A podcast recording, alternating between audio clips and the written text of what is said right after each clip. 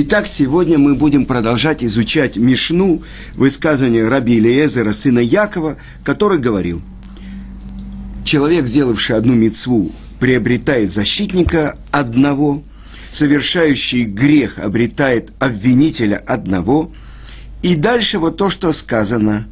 Чувау маасим томвим китрис мипнея пуранут. Значит, чува, раскаяние, и маасим товим, добрые дела, защита от бед. И вот эта вещь, которую мы должны попытаться понять. Э, что такое чува? Э, в принципе, чува – это буквально возвращение или ответ. Чува, объясняют наши святые книги, это возвращение кому? К источнику, возвращение к Творцу. Потому что сказано так, что Творец сотворил человека прямым, а он пошел во все ухищрения – Поэтому, когда человек возвращается к источнику, то есть к Творцу, это и называется чува. Но мы знаем то, что написано в трактате Йома, то, что написано в законах о чуве у Рамбама, из каких этапов состоит чува. Прежде всего, человек должен оставить грех. Дальше он должен произнести видуй, перед Творцом произнести слова раскаяния, не перед человеком а перед Творцом. Дальше он должен принять на себя на будущее, что он не будет повторять этот грех. И Рамбам говорит, он цитирует Талмуд, то, что сказано, что как можно знать, что человек действительно бальчува, это о нем свидетельствует тот, кто знает, что в сердце человека. Когда человек оказывается в той же ситуации, с тех же силами, и не делает нарушение из-за раскаяния, значит, он называется настоящий Бальчува. Теперь, есть несколько уровней чувы, раскаяния. Есть чува из страха. Человек раскаивается из страха перед наказанием. Есть чува из любви. То есть он постигает величие Творца и постигает, насколько он отдалился от Творца, когда он нарушает его волю. И из любви он раскаивается и возвращается к Творцу. Человек, который делает шуву и из страха перед Творцом, объясняет наши книги, он боится за себя. Но при всем при том, раскаяние его принимается, и его нарушение считается как не злостное нарушение, а как жгага, ошибка, случайно. Теперь чува из любви, сказано, что все его нарушения превращаются в заповедь. И это чудо, великое чудо, понять это очень трудно, и нам помогает учитель всего еврейского народа Рамхаль, Раби Муше Хаим Люцато, который объясняет в своей книге Месилат Ешарим, что Акирата рацион, то есть вырывание из сердца желание делать нарушение, засчитывается Творцом как вырывание этого действия из реальности. То есть этот человек, который сделал чуву, он никогда не мог совершить то, что делал тот человек до чувы, до раскаяния. И это, конечно, я хочу вам привести из трактата Псахим то, что написано. Э, учили мы в Барайте, это 54 лист, что семь вещей были сотворены в мире до сотворения мира. И какие же это вещи? Но мы знаем то, что написано в Святой книге Зор, что Творец смотрел в Тору и творил мир. Значит, до мира была Тора. Вторая вещь, которая была сотворена в мире, это чува, раскаяние. Дальше говорится про Ган-Эден, место духовного, э, получения духовной награды в мире душ.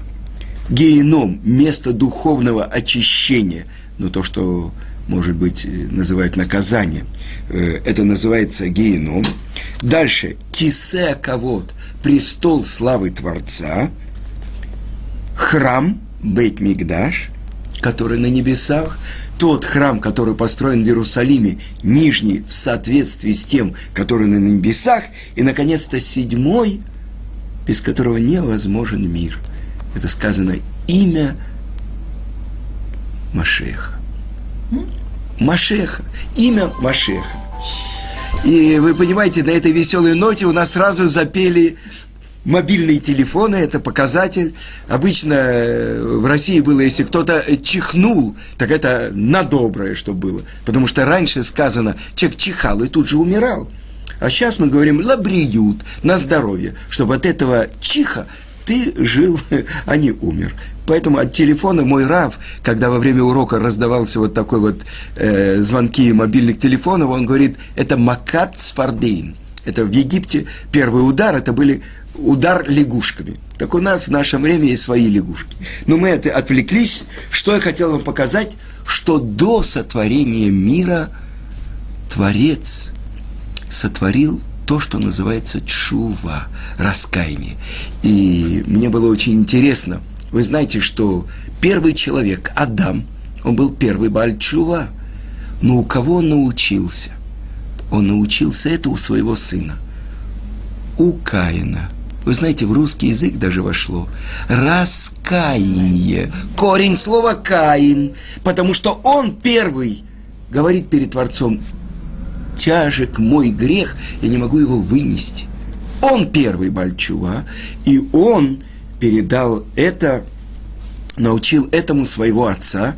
И сказано, что Адам 130 лет находился в раскаянии о своем грехе но не сумел вернуть мир в то состояние, в котором мир был до греха. И сказано про Адама, что он осуждает его Талмуд и говорит, он апикорес, до этого был по мнению Творца, а после этого по мнению змея. Но 130 лет он раскаивался, пока не родился у него третий сын Шет. И от него уж та был построен мир. Но мир не вернулся в состояние до греха. Теперь дальше. То, что доказательство истории, и это объясняет мораль из Праги, что ради чувы сотворен мир. Рамбам говорит, нет, человек должен быть праведником. И чува, ну это уж получилось так, упал. Ну так э, надо за, замазать раны, идти дальше. Но мораль из Праги говорит, в этом смысл мира. И одно из объяснений, то, что хотел Творец сотворить мир по мере суда, справедливости. Увидел, что мир не может существовать. Присоединил к нему меру милосердия. И что это такое? У Творца может быть ошибка. Что это значит по мере суда? То есть праведник живет только желанием приблизиться к Творцу, исполнять его волю. Но наши мудрецы в трактате Брахот говорят, там, где стоят Баалей Чува, раскаявшиеся, даже цельные праведники стоять не могут. Что это значит? Значит, они поднимаются на уровень выше, чем цельные праведники. И мы приводили пример, что когда человек должен исполнять заповедь, он прикладывает усилия и наполняет эту мецву э, желанием сердца, любовью к Творцу. Но можно ли сравнить мецву с нарушением? Нарушение он делает со всей страстью. Где такая страсть в исполнении заповеди? Только у, у самых больших праведников. Так когда он делает шуву, раскаивается из любви, вот это сочная, наполненное кровью нарушение превращается в мецву. И такой мецвы даже у цельного праведника, может быть, никогда в жизни и не было. Это известный разговор, что когда пришел к одному Рэби молодой человек, э, Рэби его спрашивает, ну, чтобы найти что-то, скажи, ты субботу соблюдаешь? Он говорит, нет, Рэби, я не могу, я на футболе и так далее. Скажи, ну, ты ешь кошер? Ну, как я могу? У меня же компания и все. Э, ну, скажи, ну, ты учишь иногда Тору, ну какой там футбол, друзья, семечки и так далее, и так далее. И тогда Рэби говорит ему, ты знаешь, это то, что написано в трактате Брахот. Когда ты раскаешься, ты будешь стоять на такой высоте, что я со своими с моими заповедями и добрыми делами и Торой не смогу приблизиться к тебе. И тогда этот молодой человек сказал, Рэби, через год я приду к вам, я буду еще наполнен этими самыми. Вы понимаете? То есть, очень действительно если бы это не было в корне, в фундаменте мира. Та вещь, без которой мир не может обойтись. А доказательство, что э, в Берешит 32 раза упоминается имя Элоким. То есть, это то, что Шулхан Арух в пятом параграфе объясняет, Такив убаль яхолет убаль коля кохот кулам. Могучий, обладающий возможностями, являющийся источником всех сил в мире. Это имя Элоким. Когда сотворен человек, появляется имя Авая, милосердный. Ашем Элоким. Да? Потому что для человека это необходимо. А где появляется только в первый раз имя Авая. Там, где говорит Хава, что она приобрела человека, родила Каина. И когда Творец обращается к Каину после его греха, после убийства Авеля, там только имя милосердный, Авая, четырехбуквенное имя Творца. И тогда отсюда из самой Торы мы видим, что ради чувы, раскаяния сотворен мир. Так что говорит наш Тана? Он говорит, что чува, раскаяние и добрые дела, они как щит перед бедой. Задает вопрос мораль из Праги, что это значит, что мы не видим – то, что написано в трактате Йома, что тшува, она подвешивает, а страдания очищают. Это когда человек делает какое-то нарушение. Но что он говорит? А как же здесь сказано, что чува и добрые дела, они как щит перед бедой. И он говорит, то, что человек породил своим грехом, не только он бунтует перед Творцом. Он еще породил нечистоту, которая есть в его сердце. И поэтому, чтобы снять эту нечистоту, это отдельный разговор. Это то, что он сам породил, и этим он должен своим страданием очистить. Но с внешней стороны на него не придет беда. Это то, что объясняет Тан. Теперь, то, что написано в Талмуде в нескольких местах. На самом деле это то, что написано у пророка Ихискеля. Когда Творец обращается к пророку, приводит его в долину, наполненную костями, и спрашивает, «Сын человеческий, а живут ли кости эти?» И отвечает пророк, «Милосердный, ты знаешь, только ты знаешь».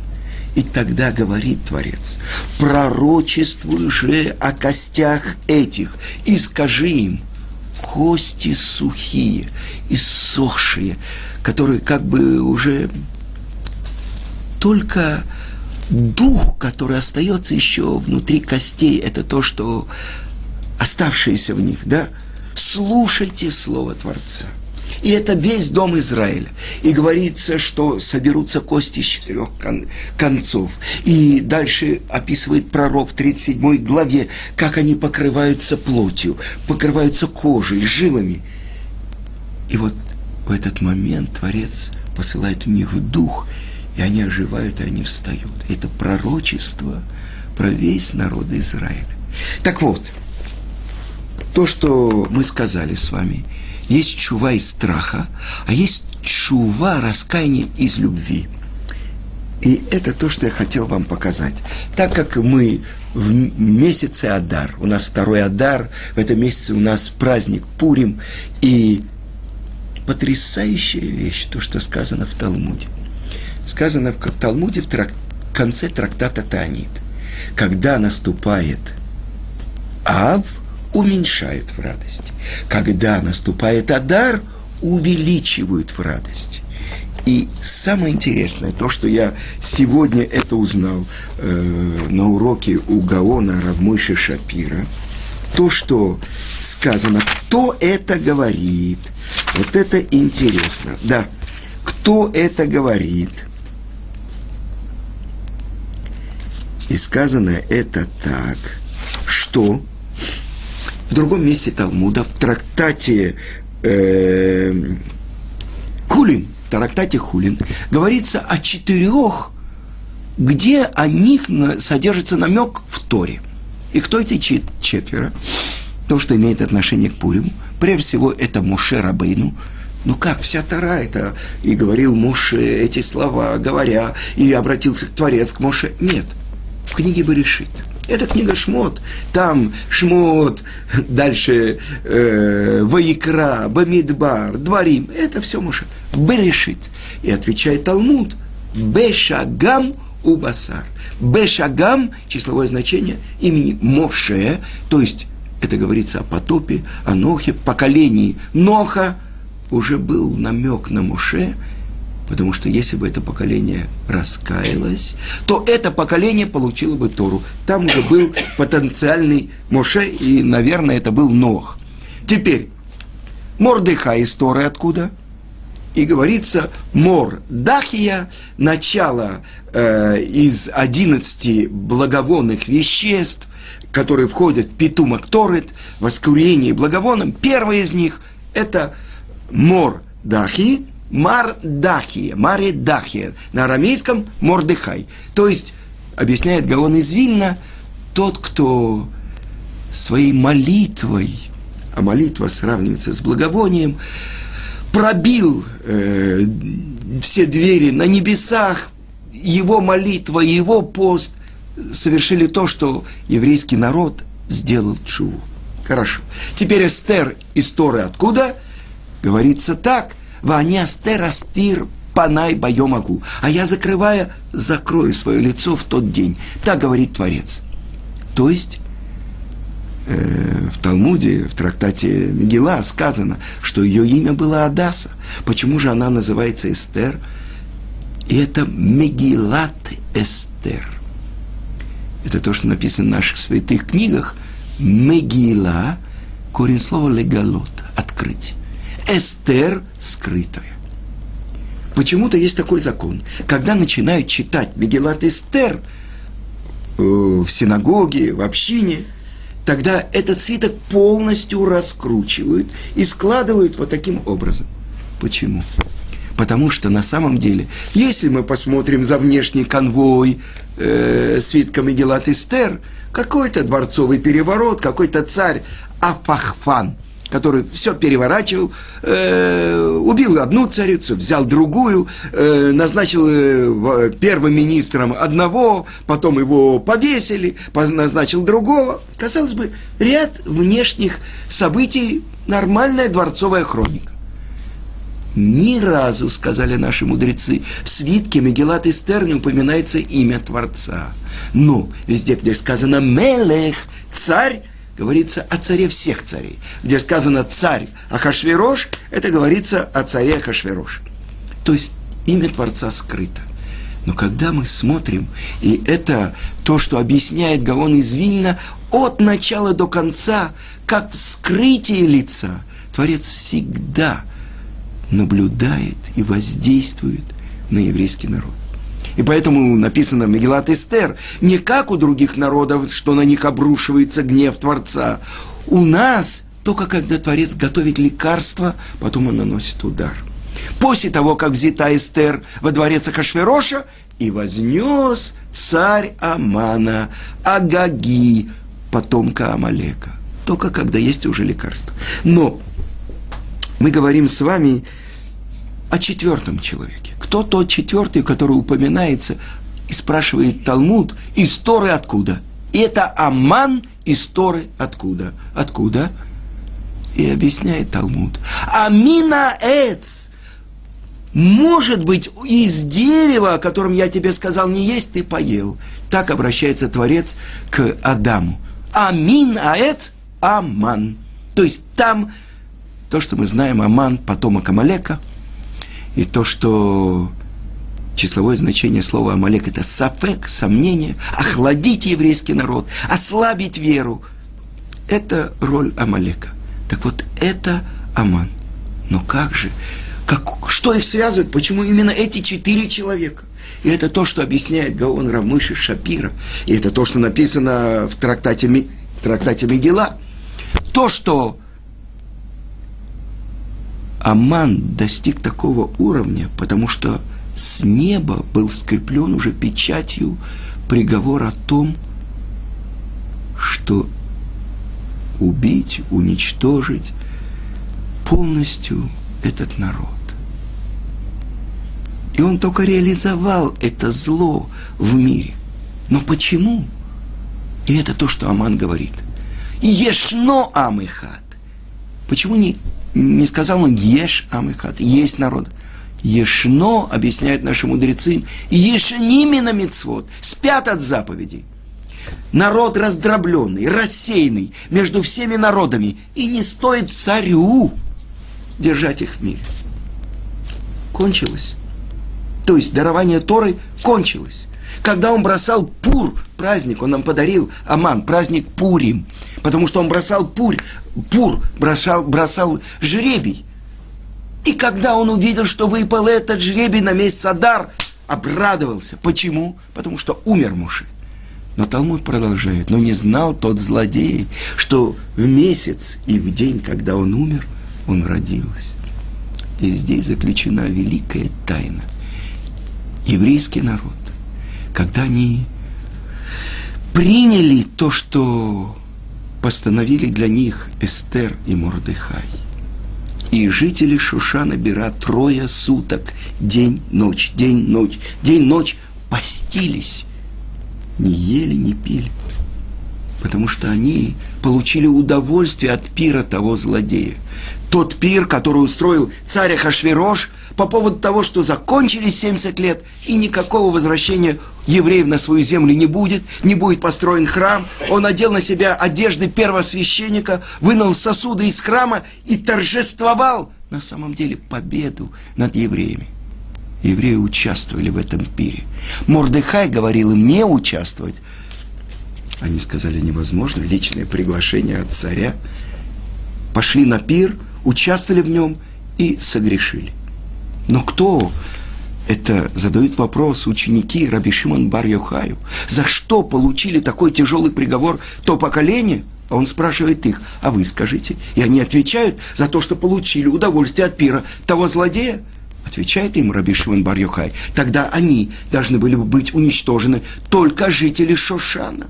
И комментаторы говорят 18 500 участвующих в пире. Тогда они говорят, ты скажи, учитель.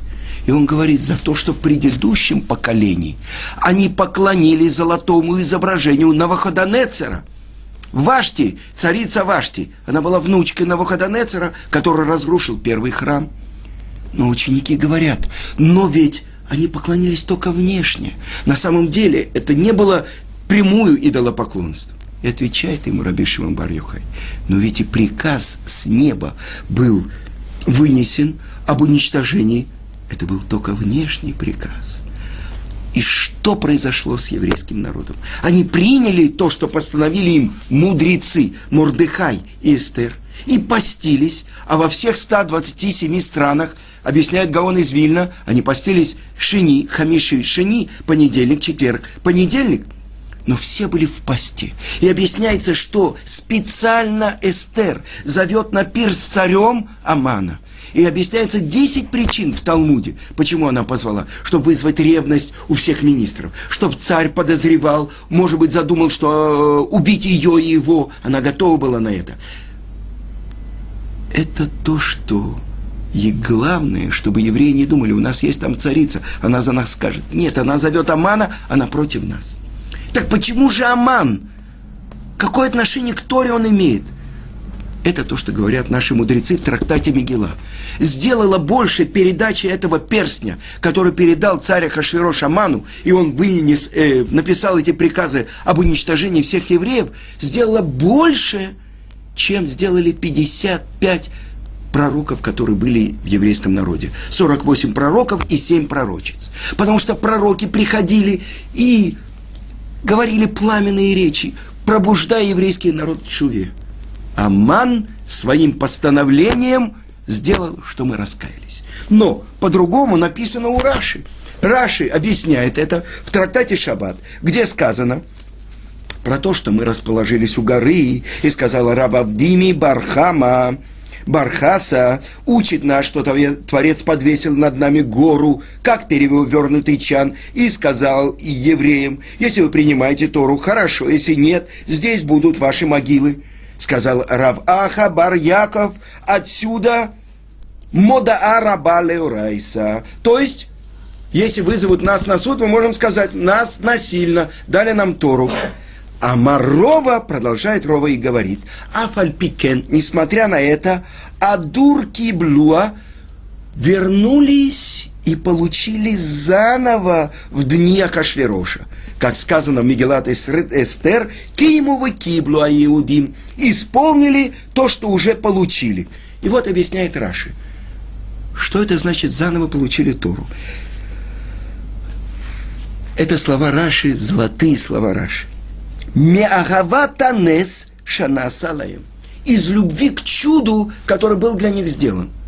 Так какое чудо? То, что перевернулась чаша, то что, то, что замышлял Аман, сделали ему, то, что его повесили, то, что назначили Мордыхая, то, что посланы были новые приказы, что евреи имеют право собираться и защищать себя от амаликитян, от всех злодеев и врагов. Но когда же было это раскаяние? Из любви. Значит, что мы понимаем? Те три дня, когда они постились, и когда Мордыхай на секунду не хотел прерывать пост и прерывать молитву, после того, как его провели по городу, дали самый большой почет, он снимает царские одежды, снимает эту сходит с этого царского коня и надевает мешковину, посыпает голову пеплом, чтобы продолжать просить об изменении этого приговора. Так вот, тогда эти три дня, когда евреи постились в Песах, вместо того, чтобы есть мацу и рассказывать своим сыновьям, они сидели за столом и говорили, мы предали выход из Египта. Мы забыли о даровании Торы. Поэтому сейчас мы постимся. И не едим мацу. И не пьем четыре бокала вина, как постановили мудрецы – и произошел переворот. И из любви к этому чуду, это скрытое чудо, то, что сделал с ними Творец, открылось более высокий источник жизни. Та же самая гора Синай. То, что мы тогда получили, как будто кончилось. Но благодаря чуве, раскаянию, из любви мы заслужили новое дарование Торы из более высокого источника. И тогда то, что мы открыли, скрытие лица Творца, это имеет отношение, и это сказано, что здесь было полное раскаяние и полное исправление. Тикун Гамур. То, что не сумел сделать Адам, то, что не сумел сделать Каин – то, что не сумели мы сделать, когда мы сделали золотого тельца, потом постились, просили и получили новые скрижали. Но полностью грех мы не очистили. А здесь, во времена Хашвероша, во времена Мордыха и Эстер, это был полный тикун, полное исправление. Намек на то исправление, которое произойдет вот-вот. Мы ждем этого момента, когда придет наш царь Машех, и когда откроется источник мудрости, новый источник мудрости в тех же самых словах Торы, которые мы получили с горы Синай.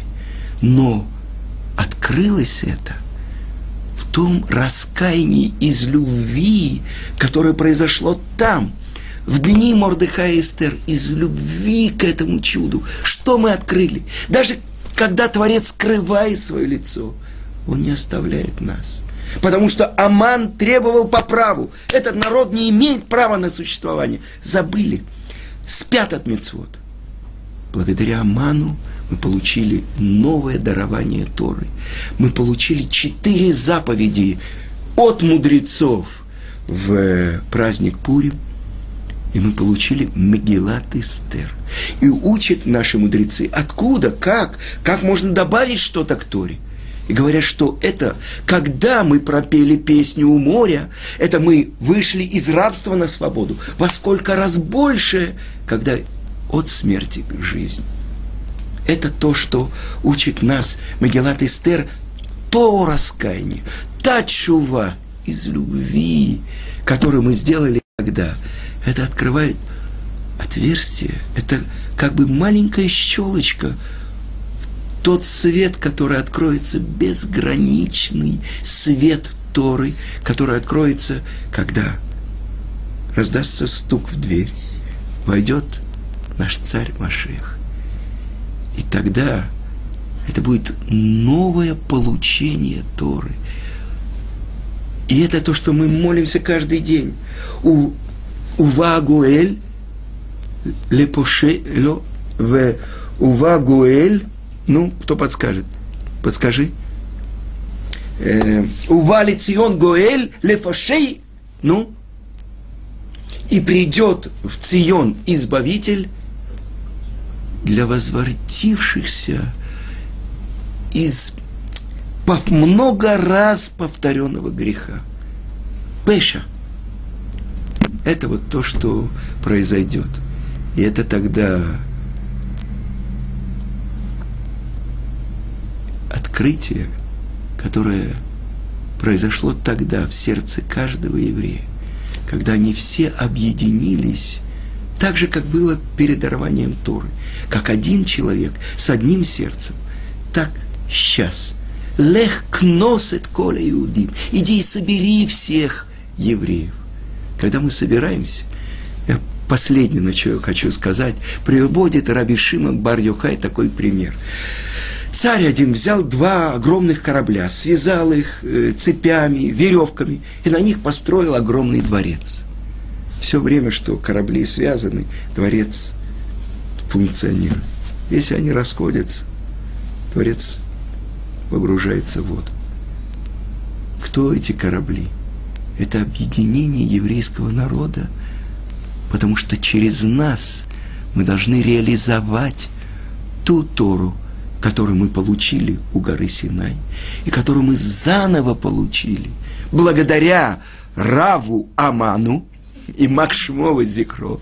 Пока мы еще не выпили, мы можем еще сказать Борух Мордыхай, благословен Мордыхай, Веарур Аман и проклят Аман.